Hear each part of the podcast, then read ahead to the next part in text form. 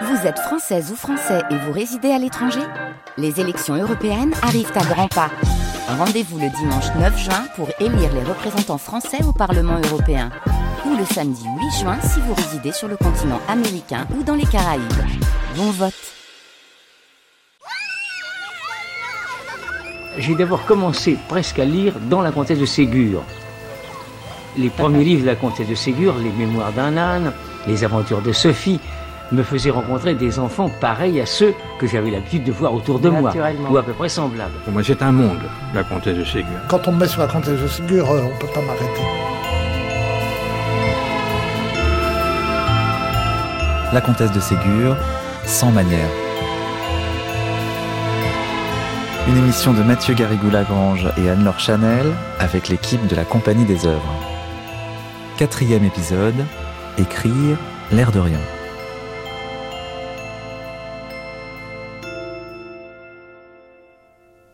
Voyez-vous, elle a commencé par, au fond, faire œuvre de grand-mère, ce qu'elle racontait à ses petits-enfants. Archive Arlette de Pitré. Et ensuite, quand elle a commencé sa carrière d'écrivain, alors elle s'est épanouie. J'entends par là que euh, son existence matrimoniale n'a pas été très heureuse. Le comte de Ségur était très beau et, mon Dieu, assez papillonnant.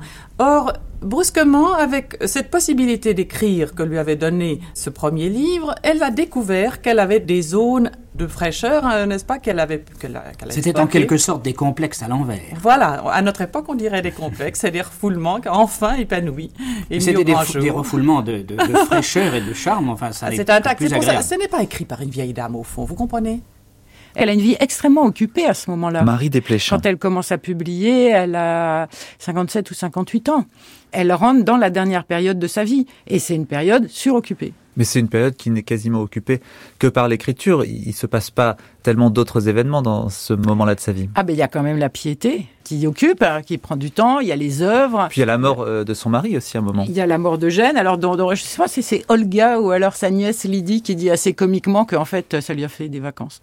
Elle, elle a regretté cet homme qui avait été euh, un bon compagnon, mais que sa vie pouvait enfin s'épanouir. Donc, je pense que Eugène la débarrasse, en partant un peu plus tôt qu'elle, la débarrasse. euh. C'est le moment où elle a commencé à avoir plus de temps pour elle. Mayalène Perassatigui. Parce que ses filles étaient mariées, du coup, elle avait plus à se poser toutes les questions de euh, mes fils, mes filles, comment est-ce que je les établis, comment est-ce que je les élève. Donc, elle avait plus de temps et elle a plus eu cette espèce de moment dans sa vie. Mais je pense, comme on en fait beaucoup de gens qui soient en fin de carrière ou qui aient fini d'élever leurs enfants, de se dire maintenant qu'est-ce que je fais pour moi. Et je pense que ça laisse le champ libre à l'écriture. Je pense aussi que le fait qu'elle ait écrit en étant grand-mère et pas mère permet aussi de regarder les rapports entre les parents et les enfants de manière très différente. Et je pense qu'elle a ce recul-là qui fait qu'elle peut écrire sur la parentalité et sur le rapport des enfants à leurs parents de manière finalement très différente de la manière dont elle le ferait si elle était mère avec des enfants en bas âge à ce moment-là. Dites-moi, Arlette de Pitré, comment sont nés euh, les premiers romans D'une manière toute simple, le premier était les nouveaux contes de fées, et ma grand-mère Ségur a eu envie simplement de distraire ses petites filles, ses premières petites filles, qui étaient Camille et Madeleine de Malaret, euh, fille de Nathalie de Madaret, qui était euh, dame d'honneur de l'impératrice Eugénie, et elles sont parties avec leur père en Angleterre. Et ces enfants ne pouvaient pas se séparer de leur grand-mère qu'elles adoraient. Et au moment de partir, elles ont fait promettre à leur grand-mère d'écrire les histoires qu'elle leur racontait le soir pour les endormir. Je ne sais pas exactement si ça les a endormies du reste parce qu'elles sont, ce sont des histoires assez fantastiques. Et hum, fidèle à sa promesse, ma grand-mère a envoyé ce manuscrit qui fut ensuite ramené de Londres par sa fille Nathalie jusqu'en Normandie.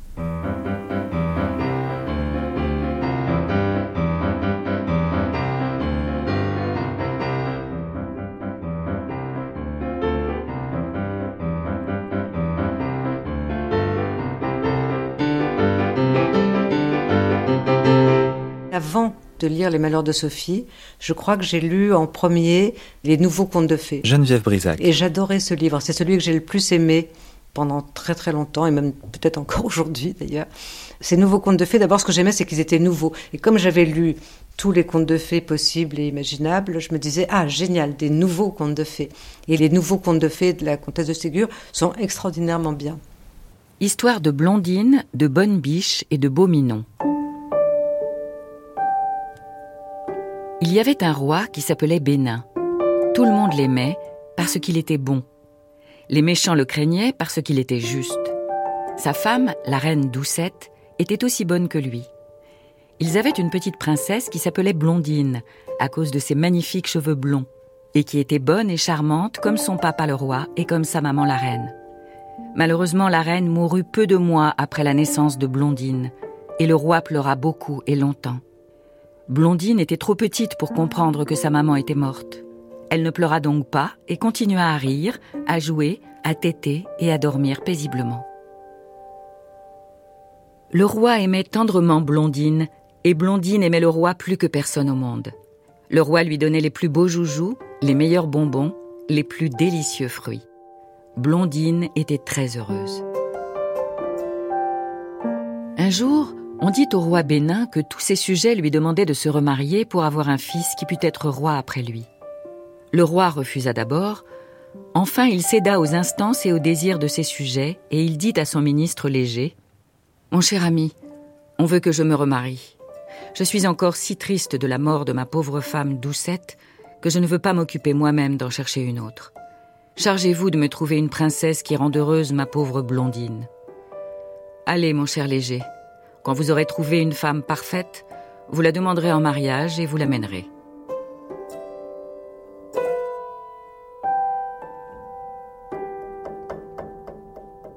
Là encore, il y a toutes ces qualités habituelles, euh, très vivants, euh, assez drôle, euh, avec beaucoup d'action. Et puis il y a les noms.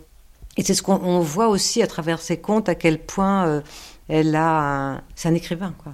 Et ça se voit plus évidemment dans les contes de fées, d'une certaine façon, parce que là, elle est à son aise pour euh, pratiquer un nominalisme assez drôle.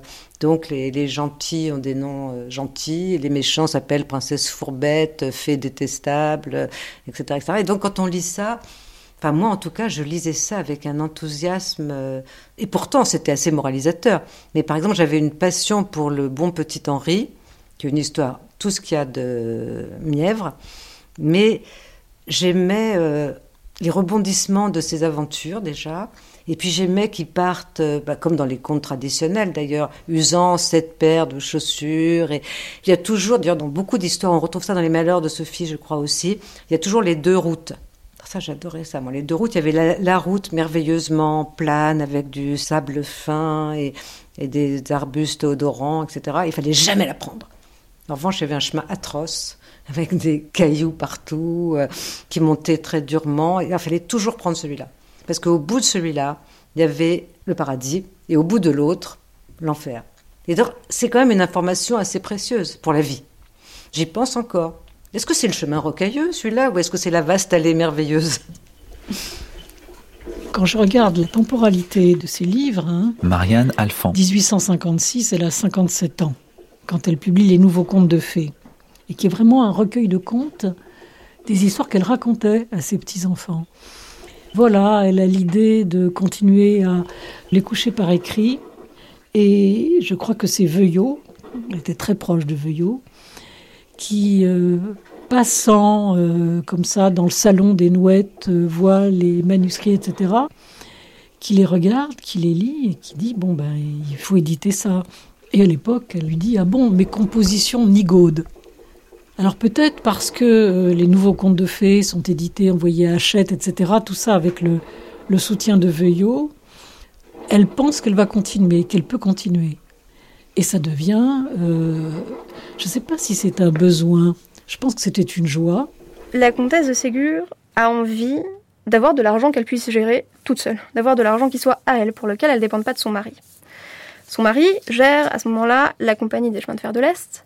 Il est en contact avec Louis Hachette. Louis Hachette a une très très bonne idée qui consiste à dire je veux le monopole de vente de livres dans les gares. Dans ce cadre-là, il échange avec le comte de Ségur et il a besoin de livres pour remplir ces collections-là. Et le comte de Ségur lui parle de sa femme, et du coup, elle commence à écrire. C'est c'est du népotisme pur sucre. C'est-à-dire qu'elle sait, avant de finir son premier volume de contes, elle sait que ça va être publié. Pas de doute là-dessus. Petit à petit, elle obtient de son mari le droit de négocier ses contrats, le droit de toucher ses cachets, et donc, elle arrive comme ça à avoir une autonomie financière, tout en faisant mine de n'absolument pas être un vrai écrivain qui fait vraiment de la littérature, et de ne surtout pas écrire parce qu'elle a besoin d'argent. Et c'est là qu'est née euh, sa carrière d'écrivain. Absolument. C'était son premier livre. Elle en a écrit 24 en 12 ans. Mais pour une femme de sa condition à cette époque-là, à quel point est-ce que c'est exceptionnel que de se mettre à écrire comme elle? C'est pas exceptionnel puisqu'elle peut écrire seulement parce qu'elle écrit pour les enfants. On accepte plus facilement cela. Francis Marcon. Parce que la femme auteur, euh, c'est pas forcément un statut que les maris notamment acceptent ou les pères. Il y a une multitude d'ailleurs d'ouvrages hein, qui s'intitulent La femme auteur. On voit la, jeune fille bridée dans son mission et qui à la limite arrive à écrire parce que elle écrit euh, pour la jeunesse. Donc certainement plus facile d'écrire pour les enfants comme sous le masque d'une, enfin on peut dire d'une grand-mère en s'affichant comme grand-mère. Donc ça prend un caractère un peu inoffensif. Bon, on n'est pas Georges Sand, parce que c'est un peu l'anti-modèle de cette manière. Je pense qu'elle avait une vocation d'écrivain. Je pense aussi qu'il y a énormément d'écrivains dans la famille. Quand elle, elle commence à écrire, ses fils écrivent déjà, sa mère a écrit avant elle, sa belle-sœur a écrit avant elle. Côté Ségur, il y a aussi une pléthore d'écrivains. C'est la plus connue aujourd'hui, mais elle arrive après tout le monde finalement. Enfin, après, en tout cas, elle a une première salve d'écrivains. Donc c'était pas du tout inconnu. Mais la difficulté dans laquelle elle se trouvait, c'est que le conservatisme politique et religieux qu'avait embrassé Gaston et une partie de ses enfants, c'était pas un univers dans lequel une femme pouvait écrire facilement. Vraiment pas. C'était pas évident pour une femme de se dire je vais faire des livres, c'était quelque chose qui était très décrié. Et écrire pour les enfants, ça a été aussi une manière de trouver une place qui soit possible et c'était une porte de sortie en fait. Je pense que si elle avait eu la liberté, elle aurait aussi fait de la littérature beaucoup plus fournie, mettant en scène des enfants, des choses à la Dickens.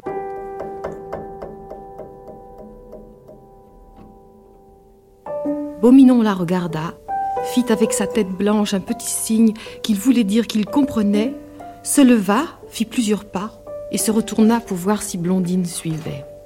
Me voici, Beauminon, dit Blondine, je te suis. Mais comment pourrons-nous passer dans ces buissons si touffus? Je ne vois pas de chemin. Beauminon, pour toute réponse, s'élança dans les buissons qui s'ouvrirent de même pour laisser passer Beauminon et Blondine et qui se refermèrent quand ils étaient passés. À mesure qu'elle avançait, la forêt devenait plus claire, l'herbe était plus fine, les fleurs croissaient en abondance, on voyait de jolis oiseaux qui chantaient, des écureuils qui grimpaient le long des branches. Au bout d'une heure, Blondine aperçut un magnifique château. Beauminon la conduisit jusqu'à la grille dorée. Blondine ne savait pas comment faire pour y entrer. Il n'y avait pas de sonnette et la grille était fermée. Beauminon avait disparu et Blondine était seule.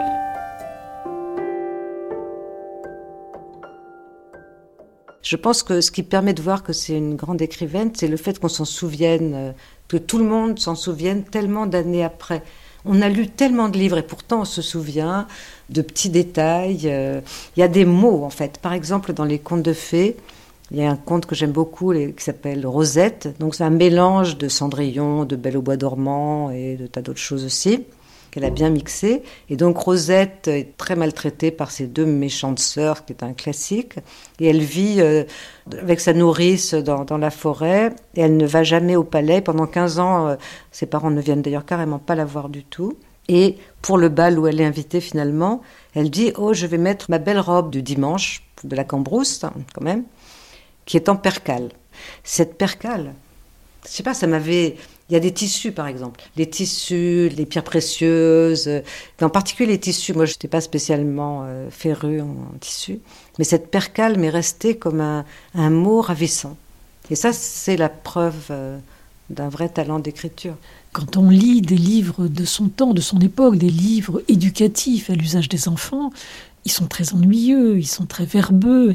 Elle, elle disait, il faut écrire enfant. Et elle écrit enfant.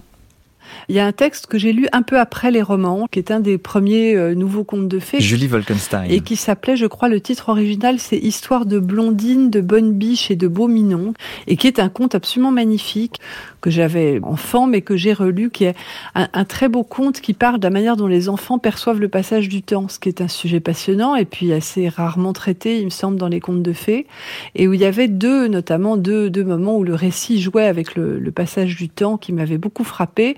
Euh, le premier, c'est une petite fille, donc blondine, qui est plus ou moins enlevée à l'âge de 7 ans ou qui se retrouve prisonnière dans une espèce de, de château enchanté et qui s'endort et qui se réveille sept ans après donc elle a 14 ans, et euh, durant ces sept années où elle a dormi, en fait, dans son sommeil, elle a tout appris. C'est-à-dire que quand elle se réveille à 14 ans, non seulement elle est devenue une ravissante jeune fille, et voilà, elle a passé un cap, mais pendant ces sept ans, elle a lu toute la littérature, elle a appris à jouer tous les instruments de musique, elle, elle, s'est dessinée, enfin, toute son éducation a tenu dans ces sept années de sommeil. Et ça, c'était un fantasme absolu quand j'étais petite fille. Enfin, je pense que tous les enfants rêvent de ça, de, de s'endormir et de se réveiller après que l'adolescence est passée, euh, de, se réveiller et en, possédant tout un savoir qu'ils n'auront évidemment euh, eu aucun mal à acquérir. Donc il y avait déjà ce passage-là qui moi m'avait beaucoup beaucoup plu.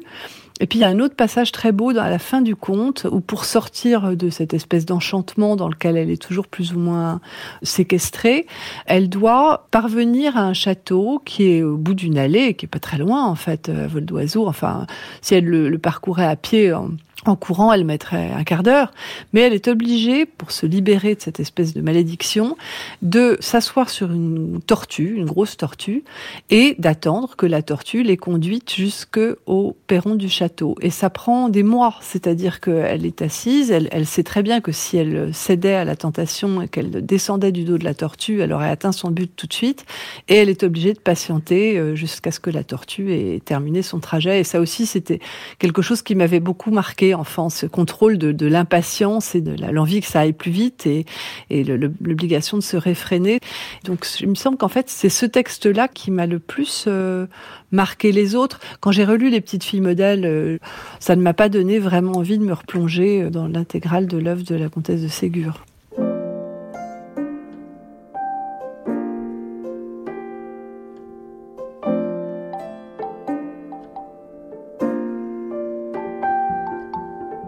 Il y a les contes de fées, mais il y a aussi euh, des romans plus autobiographiques, euh, la trilogie.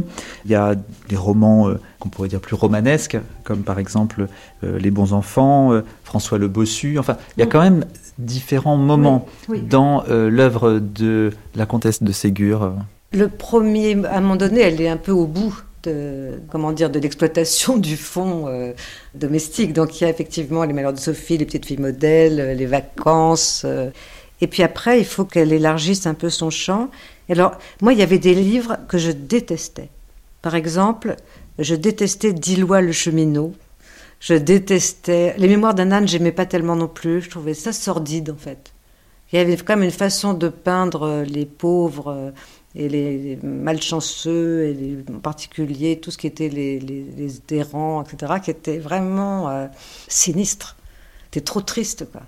Ça doit rester un monde enchanté quand même. Peut-être, oui. Ça, ça me faisait trop de peine. Par exemple, si on prend le bon petit diable, quand avant j'adorais. Mais parce que euh, Charles, euh, quand il embête Madame Macmiche, euh, Macmiche est atroce, mais Charles marque des points tout le temps quand même. Jusqu'à la scène grandiose des diables sur les fesses, qui reste un sommet.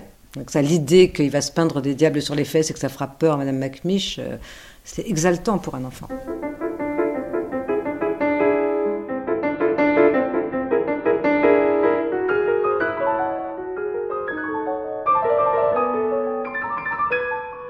Charles acheta pour deux sous de papier noir, un sou de papier rouge et un sou de colle. Il rentra à la cuisine par la porte du jardin, avec précaution, regardant autour de lui s'il apercevait l'ombre de la tête de Madame Macmiche, écoutant s'il entendait son souffle bruyant. Tout était tranquille. Betty était seule et travaillait près de la fenêtre. Betty, ma cousine est-elle chez elle? dit Charles à voix basse. Oui, elle a fait assez de tapage, je t'en réponds. La voilà tranquille maintenant. Prends garde qu'elle ne nous entende. Charles répondit par un sourire, fit voir à Betty son papier noir et rouge, sa colle, lui fit signe de n'y pas toucher et disparut. Il ne tarda pas à rentrer, tenant à la main un diable en papier pour ombre chinoise. Il le calqua avec un morceau de charbon au revers blanc de la feuille noire et pria Betty de le découper en ployant la feuille double pour en avoir deux d'un coup. Puis il traça sur le papier rouge une grande langue qui lui double par le même moyen. Quand Betty eut terminé les découpures, elle mit un peu d'eau chaude dans la colle, l'étendit sur l'envers des diables et les colla sur la peau de Charles, qui riait sous cap de la peur qu'aurait sa cousine. Il était bien décidé à la provoquer, à l'agacer, jusqu'à ce qu'elle cédât à l'instinct méchant qui la portait sans cesse à le maltraiter. Madame Macmiche se jeta sur sa baguette. Elle arracha les boutons qui maintenaient la culotte de Charles. Madame Macmiche allait commencer son exécution quand elle aperçut les diables qui lui présentaient les cornes et qui lui tiraient la langue. En même temps, elle vit de la fumée s'élever et tourner autour de Charles, et elle se sentit suffoquée par une forte odeur de soufre. Les bras tendus, les yeux hagards, les cheveux hérissés, elle resta un instant immobile, puis elle poussa un cri qui ressemblait à un rugissement plus qu'à un cri humain, et tomba de tout son long par terre. Un bon petit diable plagie presque un passage de Dickens dans Nicolas Nickleby. Michel Zinc. Ce qui est drôle, c'est que Madame Macmish oblige Charles à lui faire la lecture et à lui lire Nicolas Nickleby. Et la comtesse la blâme. Elle ne devrait pas faire lire ça à un enfant. Et d'ailleurs, quand il va chez sa cousine Juliette, la pieuse aveugle, eh bien, Juliette lui demande de lui lire l'imitation de Jésus-Christ. Voilà, ça, c'est une... Bon. Mais la comtesse reprend à Nicolas Nickleby le pensionnat prison où les enfants sont martyrisés, de sorte qu'il y a presque une hypocrisie, la comtesse qui est trop heureuse d'utiliser euh, ce livre qu'elle flétrit.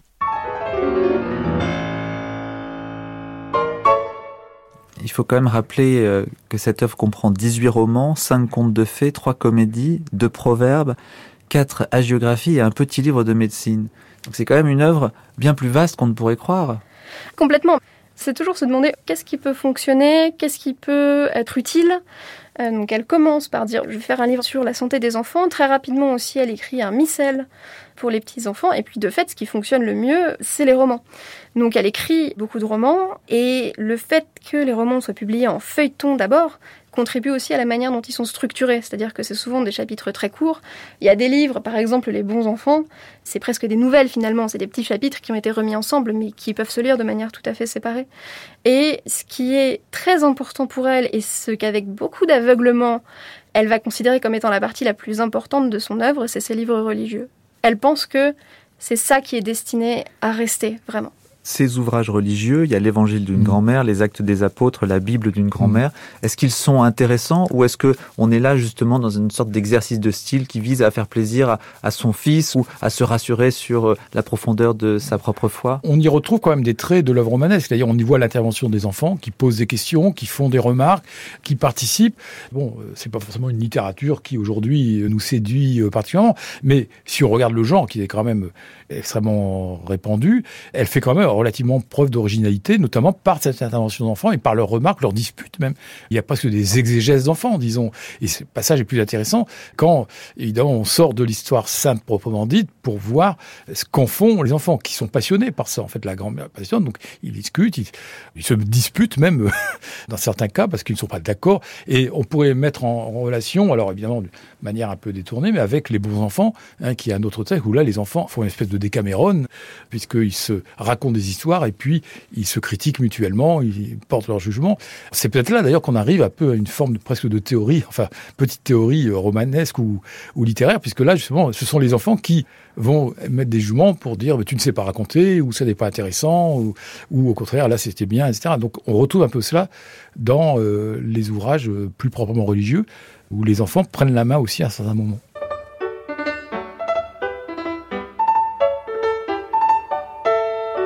Elle commence à écrire parce que peut-être qu'elle a la plume qui la démange. Isabelle Nierchevrel. Sur des modèles littéraires pour la jeunesse existants. Par exemple, les nouveaux contes de fées, c'est le modèle du XVIIIe siècle. Plus tard, elle fera quelque chose qu'elle comédie et proverbes, qui sont des pièces que les enfants peuvent jouer. Elle a un ancrage de sa propre culture, qui est un ancrage de la littérature pour la jeunesse, du XVIIIe siècle, mais ce qui n'existe pas, sauf par Robinson Crusoe, ce qui n'existe pas, c'est le roman pour enfants. Elle va tourner autour de ça. Petite fille modèle, non. Petite fille modèle, il y a encore cette idée de petite fille idéale. Résultat, au bout de deux chapitres, elle s'embête, quoi. C'est normal. Bon. Et puis, les mères de Sophie, elles rapprochent son imaginaire d'elle-même. il y a une charge autobiographique très forte dans les mères de Sophie. Et puis après ça, les mémoires d'un âne, elle reprend quelque chose que les Anglais ont beaucoup pratiqué, faire parler un animal. Et puis progressivement, elle va élargir son champ.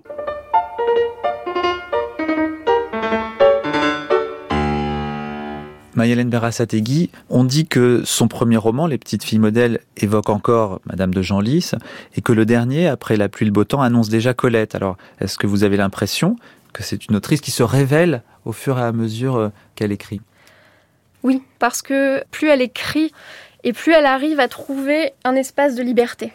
Et plus elle arrive notamment à pousser ses personnages plus loin vers l'adolescence, vers l'âge adulte, ce qu'elle fait pas vraiment au début. Elle essaye vraiment de voir jusqu'où elle peut aller. On s'en rend plus trop compte aujourd'hui, mais par exemple, après la censure des petites filles modèles, après avoir écrit la trilogie de Fleurville, elle se dit bon, comment je peux faire pour me débarrasser un peu des questions morales Donc elle écrit les mémoires d'un âne. C'est un âne, donc l'âne n'est pas chrétien, l'âne peut faire ce qu'il veut, l'âne veut balancer des gens dans l'eau, l'âne balance des gens dans l'eau, tout va bien, on va bien s'amuser. C'est Cadichon. Achète voit Cadichon, achète dit non. Elle est pas contente, mais elle réécrit toute la fin. Cadichon se convertit, Cadichon euh, devient moral, Cadichon devient gentil. Donc, euh, utiliser un âne pour faire ce qu'on veut, ça fonctionne, mais pas tout à fait. Après, elle écrit Pauvre Blaise. Alors là, c'est très très sulpicien. Pour le coup, il est moral, il est chrétien, il pleure, il se sanctifie. Et là, ça fonctionne, mais du coup, la critique qui a aimé les mémoires d'un âne dit Mais comment la personne qui a écrit les mémoires d'un âne, juste après, elle peut écrire Pauvre Blaise? Elle se cherche comme ça, petit à petit, et plus elle sait où est-ce qu'elle peut aller, qu'est-ce qui va passer, qu'est-ce qu'il va falloir retoquer, plus elle arrive à créer des romans qui lui ressemblent de plus en plus. Et ce qui lui permet d'élargir son champ, c'est le problème de l'invention du roman. Le roman pour enfants s'invente au début du XIXe siècle autour de la Robinsonade, qui est plutôt une thématique pour garçons. Parce que un héros de roman doit avoir une autonomie. Or, on est dans un système où les enfants ne sont pas autonomes et ils obéissent à leurs parents. Et la Robinsonade déclenche quelque chose de formidable. Mes parents, je vous adore c'est pas de ma faute si mon bateau a échoué et que je suis sur une île déserte. Je suis obligé de me débrouiller tout seul. Autrement dit, une autonomie sans culpabilité. Et Ségur va tourner autour de ça. Comment inventer le roman pour enfants?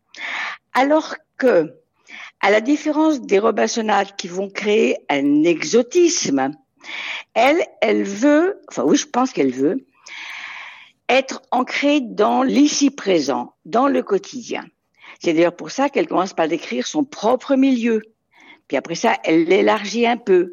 Mais au fond, elle décrit des choses du Second Empire. Et donc, c'est la grande difficulté pour elle, c'est de concilier fiction et quelque chose qu'on pourrait appeler du réalisme quelque chose qui n'est pas, il n'y a pas exactement d'intrigue comme dans un roman pour adultes à la même époque.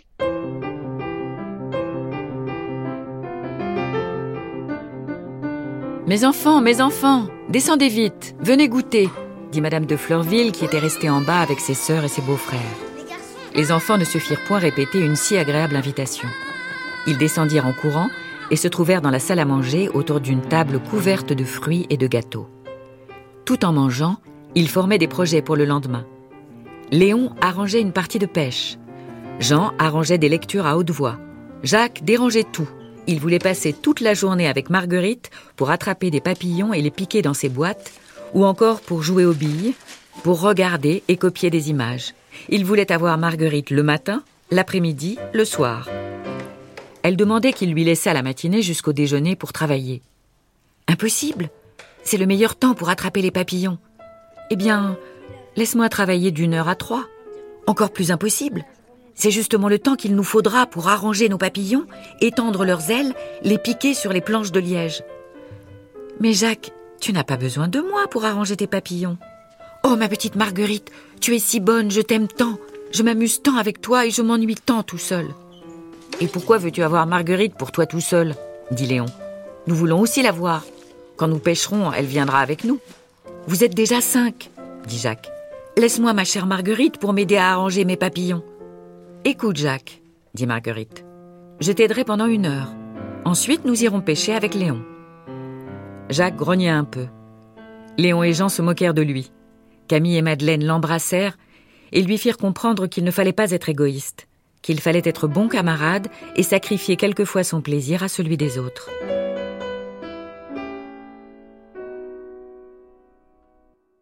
Pense qu'elle a une méfiance à l'égard de l'arbitraire de la fiction.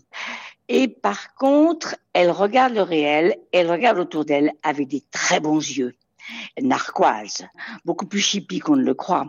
Et finalement, elle regarde comment ça fonctionne, aussi bien les mômes que les adultes entre eux, etc. Donc elle, elle n'écrit jamais « il était une fois », il n'y a pas vraiment... Exactement, elle écrit jamais « il était une fois ». Et ça, c'est moderne quand même. Jamais. Ah, tout à fait. Même je vais aller plus loin. J'ai sous les yeux un livre que je trouve extraordinaire, qui est un économiste qui s'appelle Pierre Bléton. Et Bléton explique qu'il lisait le soir à sa fille, c'est dans les années 50-60, il lisait à sa fille des romans de Ségur quand elle se couchait. Et comme il était économiste, il était en train de relire des épreuves d'un livre d'économie. Et il était frappé en lisant à sa fille que toutes les informations que Ségur donnait étaient exactes et il a pu définir, lui, les repas d'un ouvrier selon les milieux, la garde-robe, les salaires, combien coûtaient les pots de plantes achetés au jardinier. Et il dit, elle est précise. Et je me dis, y a-t-il, peut-être qu'il n'y a plus une raison d'être, je ne sais pas, y a-t-il d'autres écrivains qui donnent aux enfants le prix des choses? Non seulement les prix, mais les vêtements, tout. Là, elle a une sorte de côté totalement réaliste. On n'est pas dans le réalisme de Zola, mais par contre, factuel, elle a un souci de la précision. Qu'est-ce qui nous dirait exactement euh, ce qui est de l'économie d'un ménage dans les années 60, dans les années 70, dans les années 80 Vous voyez? Ah, c'est dur à expliquer. C'est-à-dire qu'au début du livre, on peut pas deviner ce qu'elle va nous montrer dans la suite. Ça, on peut pas deviner. Euh, on n'est pas devin, comme on dit.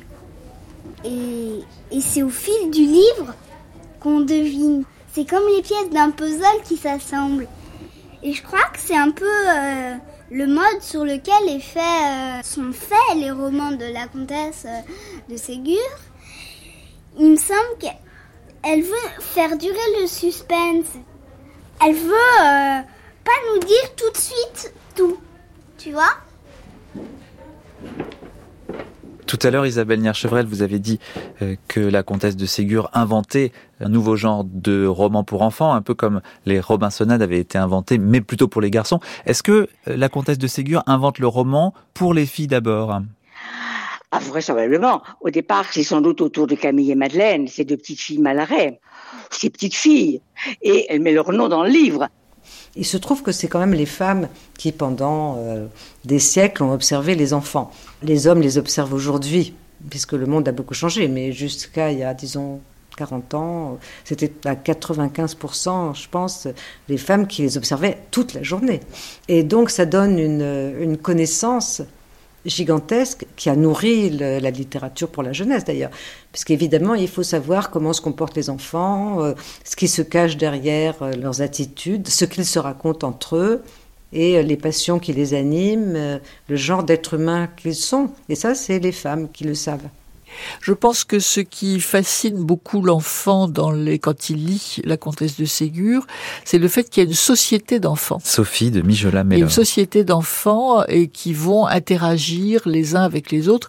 Il y a trois étages, en fait. Il y a la société des enfants, les bonnes et les mères les mères euh, sont finalement relativement éloignées par rapport aux enfants. Les enfants entre eux, il y a énormément de solidarité. Camille et Madeleine, par exemple, à un moment donné, il y a une bêtise qui est faite euh, par la petite Marguerite, je crois, et pour que ça ne soit pas dévoilé aux mères, l'une des deux va s'accuser, être punie, elle est privée de dessert, et sa sœur ne va pas non plus manger du dessert pour se solidariser avec sa sœur. Il y a une espèce de solidarité généreuse en cascade. C'est le clan. Un clan, oui, tout à fait. Et ça, je pense que ça plaît beaucoup aux enfants. Ben, c'est ce qui a été repris avec le club des cinq, le club des sept, etc. Hein. C'est très rassurant.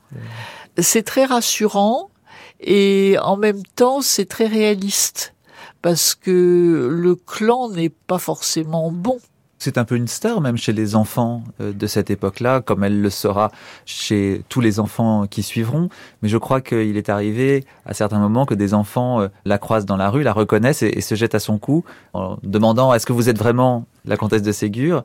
Et quand elle répond oui, c'était une grande fierté pour les enfants, comme s'ils rencontraient une idole. Ah oui, mais ça impacte aussi même sa vie de famille, parce que par exemple, elle dédie les vacances à un de ses petits-enfants qui s'appelle Jacques. Jacques, à ce moment-là, il est tout petit.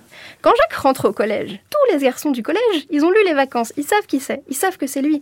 À tel point que la dernière dédicace de son dernier livre, elle a été retirée à la demande de Camille de Malaret, parce que c'était dédicacé à son fils.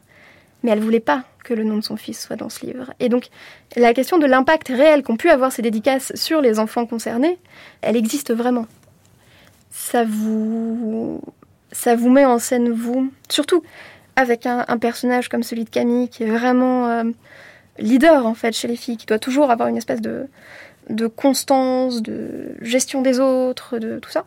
Je pense que ça peut être une forme de pression aussi.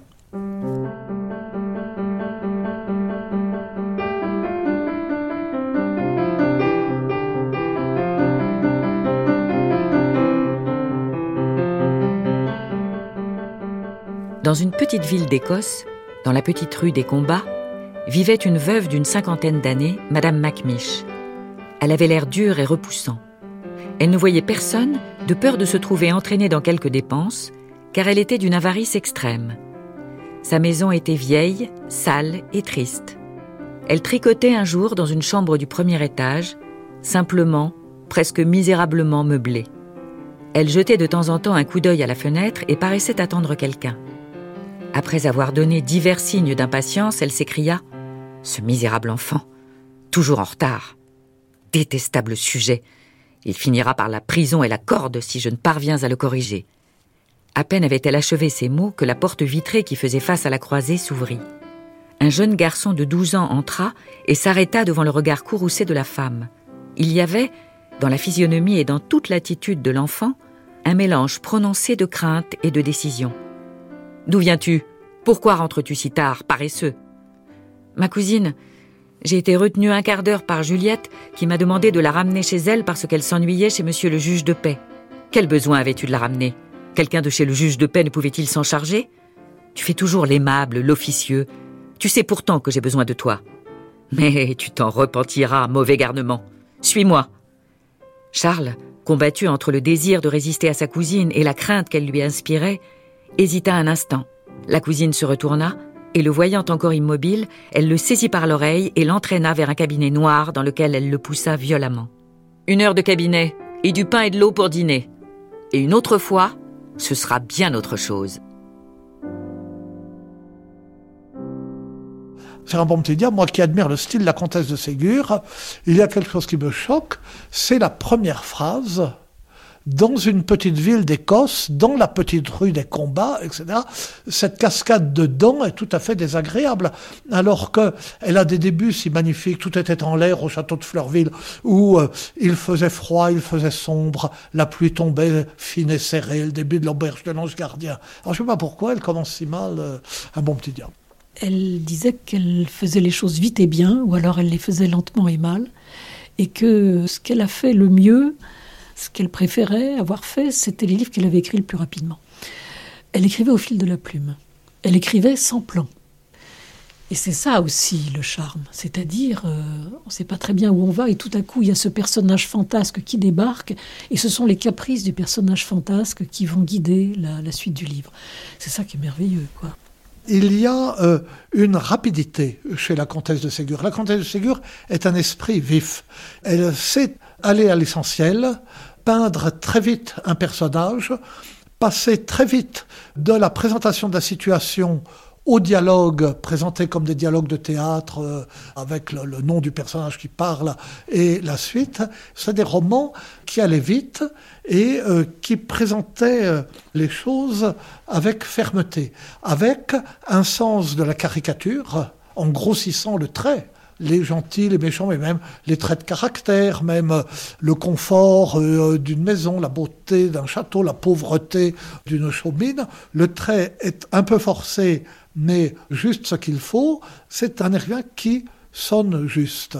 Il y a une spontanéité des réactions aussi des personnages. Et c'est vrai qu'on retrouve très très bien ce caractère enfantin dans le très bon sens du terme, je trouve. Nathalie Dans- Froloff. Dans la rapidité des dialogues, on n'est vraiment que dans l'action, d'une certaine manière. Les choses vont très vite. Il n'y a pas du tout de description, etc. Mais je trouve qu'il y y, a quelque chose de très rapide, qui en même temps est très fluide. Les choses s'enchaînent de manière très naturelle. Comme si, par exemple, il n'y avait pas cette espèce de ressort de la fiction ou les coïncidences qui seraient quand même incroyables. Par exemple, dans les vacances, euh, enfin, c'est quand même inouï d'ailleurs. Il y a un des personnages qui revient, comme par hasard, il tombe sur la famille qui est là. Enfin, il retrouve tout le monde. Enfin, les choses ont l'air de se passer extrêmement naturellement, alors que c'est des coïncidences qui sont impossibles. Mais là, la fiction fait que ça passe très très bien. Quand nous étions petites, nous jouions la comtesse de Ségur, et c'est même pour ça qu'on aimait ça. C'était pour incarner les scènes, et parce que les dialogues, du coup, euh, c'est copié sur la vie. Donc, on ne met pas trois heures à se répondre, et les, propositions sont courtes. euh, les parents et les enfants euh, jouent, au- enfin, ping-pong verbal. Et en plus, c'est assez drôle. que La comtesse s'amuse bien, et elle amuse les enfants, évidemment. Du coup, c'était un théâtre, et comme c'était un théâtre, c'était la vie en mieux. C'était la sublimation de la vie. Un des livres que je préférais s'appelait d'ailleurs Comédie et Proverbes, parce que c'était comédie et proverbes, donc c'était des, je crois qu'on appelait ça des scénettes, c'est-à-dire des sainettes avec un Y. On trouvait ça vraiment génial, on les apprenait par cœur pour pouvoir les jouer, quoi. Puis il y a des rebondissements, il y a beaucoup d'action. Il y a beaucoup d'actions. Alors, ce qui est assez drôle, parce que Michel Butor, à l'inverse, je crois, disait que c'était le voyage immobile, mais en fait, non, c'est pas du tout immobile, puisqu'il y a des voyages en bateau, ils doivent partir en Amérique, le bateau fait naufrage, euh, on a des ennuis, euh, donc, avec des ânes qui euh, tombent. Enfin bon, il y a plein d'accidents tout le temps. il se passe énormément de choses, sans parler même des pseudo-noyades et des accidents domestiques en tout genre. Que voulait dire Michel Butor avec cette expression du voyage immobile?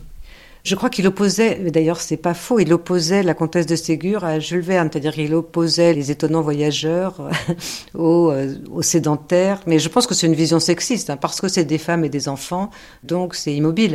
Mais c'est pas du tout immobile, c'est juste effectivement pas voyage au centre de la Terre, ça c'est sûr. L'aspect euh, du style de la comtesse de Ségur, c'est la vivacité, ce côté euh, assez trépidant finalement. Tout était en l'air. Voilà. au Château de Fleurville. Et en même temps sans vraiment bouger.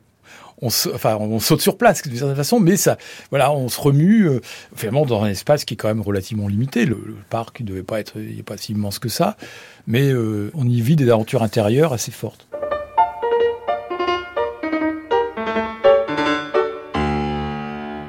Ah, c'est grandiose.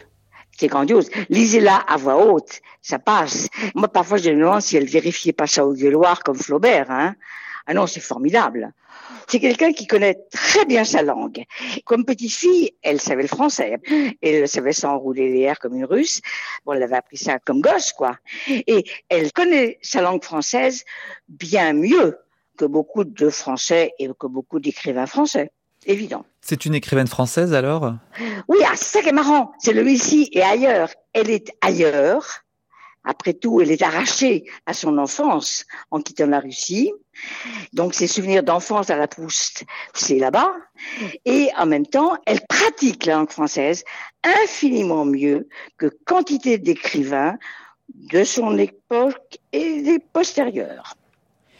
S'il y avait un truc à reprendre dans la comtesse de Ségur qui complique la lecture aujourd'hui et qui sont que du rajout, c'est euh, Léo, mon Dieu, la Sainte Vierge, voilà, Baratin, en fait, qui est juste plaqué. Alors, je sais pas si on peut l'enlever, ça. Je sais pas si ça se ferait. Marie Desplechin. Mais ça vieillit le texte d'une manière qui lui est jamais nécessaire, en fait. C'est le vernis qui est posé sur cette espèce de houle, là, là, qui passe en dessous. Et c'est à la houle qu'on s'attache. C'est évidemment pas les bondieuseries. En fait, on s'en fiche. Vous pourriez retraduire en français moderne. Voilà, c'est ça Ségur. qu'on fait. Enfin, il y aurait que le, enfin, non, parce que la langue, encore une fois, elle reste très vivante. Quand elle décrit les enfants, et notamment les petites filles qui courent, qui descendent les escaliers, qui les dévalent, la langue, elle est impeccable. Et même son côté parfois un peu désuet ou son lexique un petit peu précieux, il est musical, il est assez enchanteur et il passe aux enfants d'aujourd'hui. Même des enfants qui ont du mal à lire ou alors qui n'ont pas ce vocabulaire, il le leur donne. C'est une langue qui est très généreuse.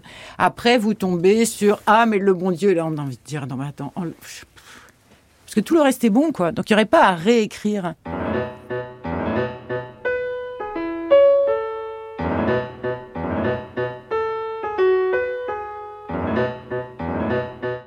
Elle fait confiance à une sorte d'impulsion.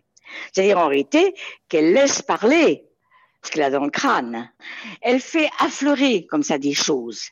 Voilà ce que dit sa fille, sa fille Olga. Je cite, hein, Les mères de Sophie racontent fidèlement les bêtises enfantines imaginées par ma mère, enfant, aventureuse. Petite coupure. Pour l'aventure des loups, elle n'est réelle qu'en partie. Ce furent des ours les premiers textes sont sans doute ceux qui comportent plus d'éléments de type biographique ou autobiographique. Mais elle a une sorte de confiance. Elle dit ça à son éditeur, qu'au fond, euh, euh, elle y va quand la plume veut y aller. Elle laisse aller. Et je crois qu'elle a très confiance dans son impulsion. Je me souviens quand je les lisais ou, ma fille les avait lus, elle lisait pas énormément petite. Elle avait une dizaine d'années, elle s'était mise à écrire en alexandrin des histoires qui ressemblaient énormément à ces petites pièces euh, rimées. Et en fait, on imite la comtesse de Ségur, c'est-à-dire qu'on apprend à écrire en l'écoutant, parce qu'il y a toujours cette jubilation du choix des mots, de la manière de raconter. Et on peut tout à fait se l'approprier. Et ça marche, ça marche, quoi. C'est fou quand même. Hein et cette rapidité des dialogues et de l'action, est-ce que c'est pas aussi la, rapidité du cerveau de l'enfant qui est tellement stimulé par tout ce qu'il apprend, tout ce qu'il découvre, qu'il euh, veut sans cesse courir euh, d'une découverte à une autre? Oui, et ça, ça se voit aussi par les chapitres, hein, d'une certaine manière, par l'enchaînement des chapitres. C'est quand même un plaisir quand on est petit, les chapitres, parce qu'on sait qu'on va pouvoir faire une pause. Il y a un rythme qui est donné, où il y a cet apprentissage de la lecture, je trouve, avec les malheurs de Sophie ou avec les vacances, l'impression qu'on lit un vrai livre, mais dans un chapitre. Et à chaque fois, c'est un nouveau livre qui commence. Mais comme il y a les mêmes personnages, il y a les les mêmes liens familiaux, l'amitié, euh, les choses sont très fluides, je pense sans doute par les liens entre les enfants. Et ça, c'est vraiment renforcé par la qualité des dialogues. C'est pour ça que je trouve que ça s'adapte très très bien au cinéma hein. euh, ou au théâtre, ça marcherait très très bien. Il y a quelque chose de petite nouvelle où on recommence à chaque fois et où on se dit mais c'est pas possible ce qu'elle fait Sophie, c'est pas possible. Ou là par exemple quand ils construisent les cabanes au début des vacances, euh, ça pourrait prendre une éternité. Et eh bien en une nuit, ils ont des cabanes magnifiques euh, qui sont déjà, il y a déjà les meubles, enfin c'est inouï.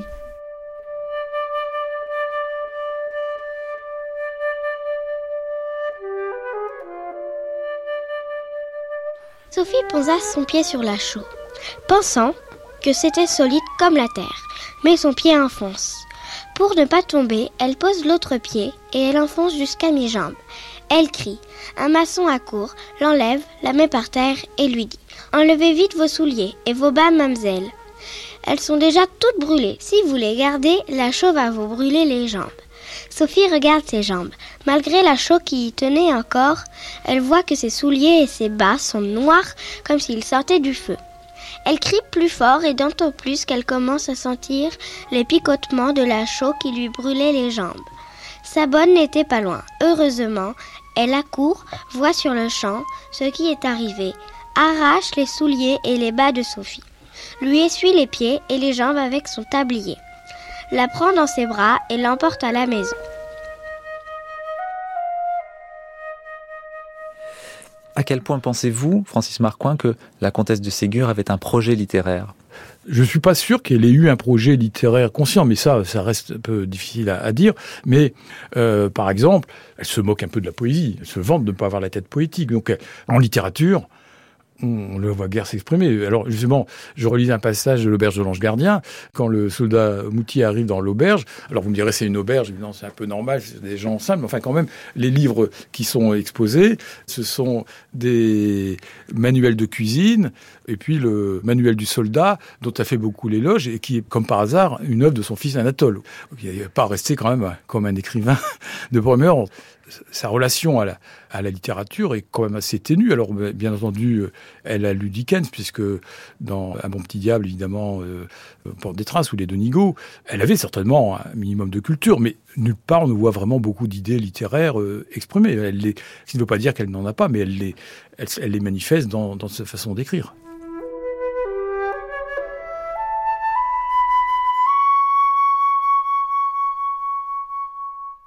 C'est une femme qui regarde ce qu'il est possible de faire dans le monde tel qu'il est et qui y va.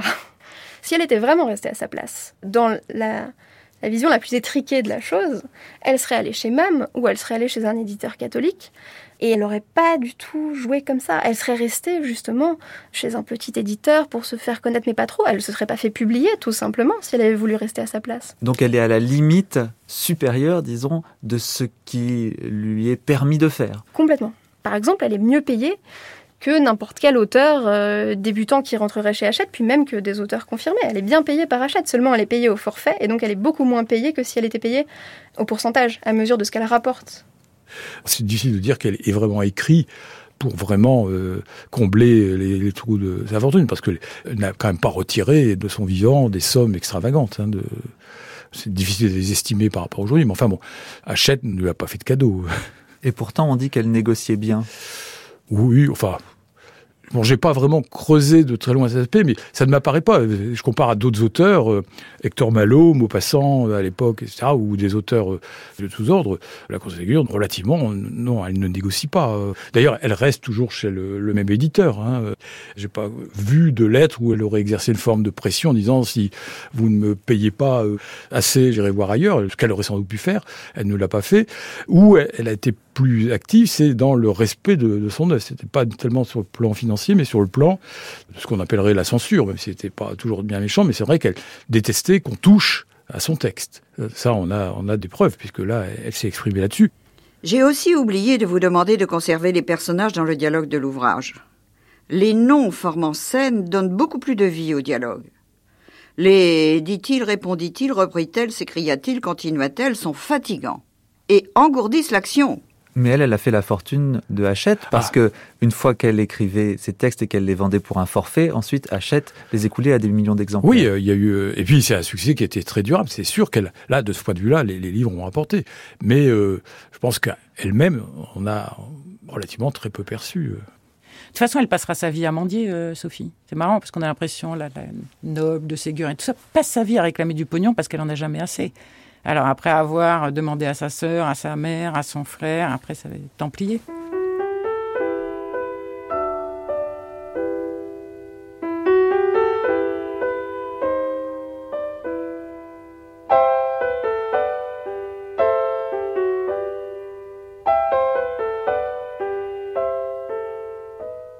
Quelles sont les différentes lectures qu'il a pu y avoir de la comtesse de Ségur euh, après sa mort? Évidemment, il y a eu la, première, euh, dans le sens euh, qui était le plus direct pour l'époque, qui était de, prendre tout au pied de la lettre, ce qu'elle disait, de reconnaître ses qualités morales, avec quand même toujours une réserve, puisque par exemple, c'est quelqu'un qu'on ne voit pour pas dans le manuel de l'école alimentaire, en raison sans doute de son ancrage euh, aristocratique, mais aussi très religieux. Et petit à petit, il y a quand même eu un, changement. Donc, on, en a fait aussi un auteur pour les adultes. Enfin, c'était la thèse de Marc Soriano, pas pour les mêmes raisons, mais pour dire que, avec le temps, cette œuvre devenait de moins en moins une œuvre pour enfants, mais qu'elle parlait beaucoup plus de son temps et qu'elle devenait une sorte de lecture pour les, les adultes. Ce qu'on peut dire peut-être, c'est que l'école, surtout laïque et républicaine, s'est méfiée de Ségur. Elle était suspecte parce qu'elle était une aristocrate. Elle était en plus catholique. Un de ses fils est devenu prêtre, une de ses filles aussi est devenue religieuse. J'ai trouvé une fois dans un manuel scolaire, c'est extraordinaire, un passage d'un côté de Ségur et une note suggérait aux élèves de se moquer. Ah, ah, j'ai jamais vu ça dans aucun des Michard. Hein. On incite à l'admiration ou bien à l'attention, mais c'était sur un mon Dieu. Un personnage disait mon Dieu, et en note de de page, en gros, euh, on invitait les élèves à se moquer. Bon, j'ai vu ça qu'une fois, hein, mais j'ai trouvé ça très curieux. Faut-il brûler la comtesse de Ségur?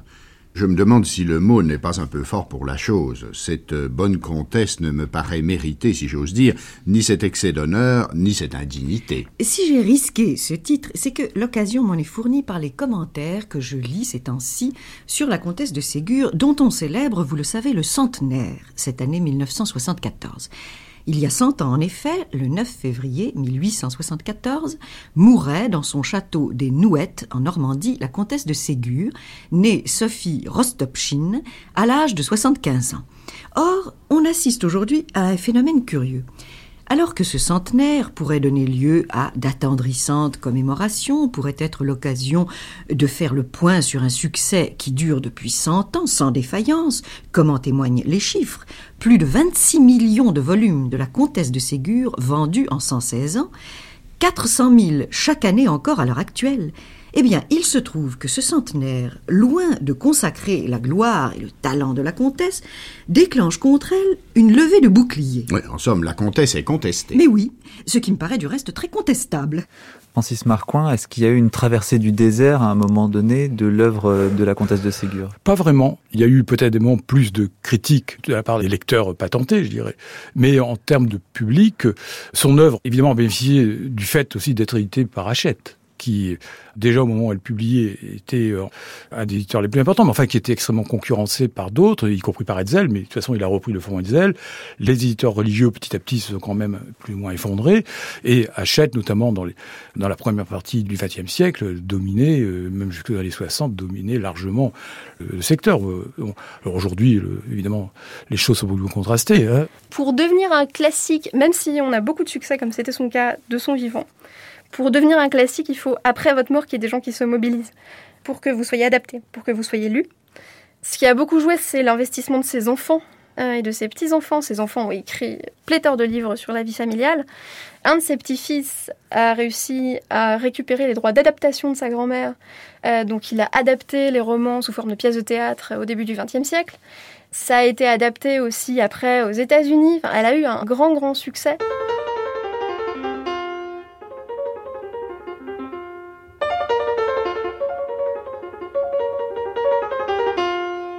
La trilogie. Je l'ai lu à mes enfants et après je l'ai lu à une petite fille euh, qui habitait chez moi et qui étaient des enfants assez différents puisque mes enfants c'est des, enfants d'un milieu euh, bobo parisien pour simplifier. Et la petite fille, alors maintenant elle est un peu d'un milieu bobo parisien mais ses parents viennent de Côte d'Ivoire et ça lui a énormément plu ça, c'était vraiment très très bien. Parce que moi je sais que ça marche, je sais qu'il y a quelque chose dans la comtesse de Ségur qui passe à tous les enfants. Ça marche sur des enfants du 19e siècle et ça marche sur des enfants d'aujourd'hui. Alors, je pense pas tous, mais c'est certain parce que ça parle à toutes les enfances. Et alors, cette petite fille qui était chez moi, par exemple, Les Malheurs de Sophie, c'était son livre. Cette histoire de, cette pulsion et de cette bêtise infiniment répétée et qu'on regrette et on se repent et elle revient, il n'y a rien à faire, elle est là. Et cette vitalité, ça, c'est le propre de l'enfance. Je vois pas un enfant qui peut être insensible à ça. Un petit garçon, même le plus aimé, s'il est trop sensible, n'est pas heureux. Madame de Ségur, Zénaïde Fleuriot, vous m'avez délivré des leçons mal sues, des retenues, des brutales récréations. Je m'abîmais dans vos récits. À l'heure du sommeil, j'offrais au baiser de grand-mère un front indifférent. Les formules de la prière du soir m'enveloppaient comme une musique incompréhensible. Le cortège des petites filles modèles et des bons petits diables me suivait dans ma chambre et peuplait mon sommeil.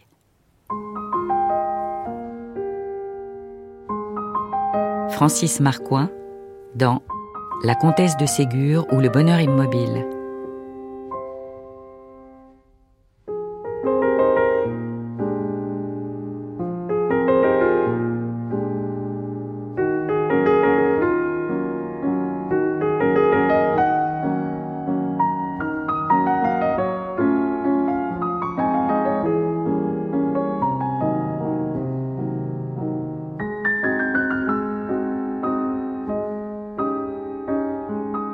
C'était La Comtesse de Ségur, sans manière, une émission d'Anne-Laure Chanel et Mathieu Garrigou-Lagrange, avec l'équipe de la Compagnie des œuvres.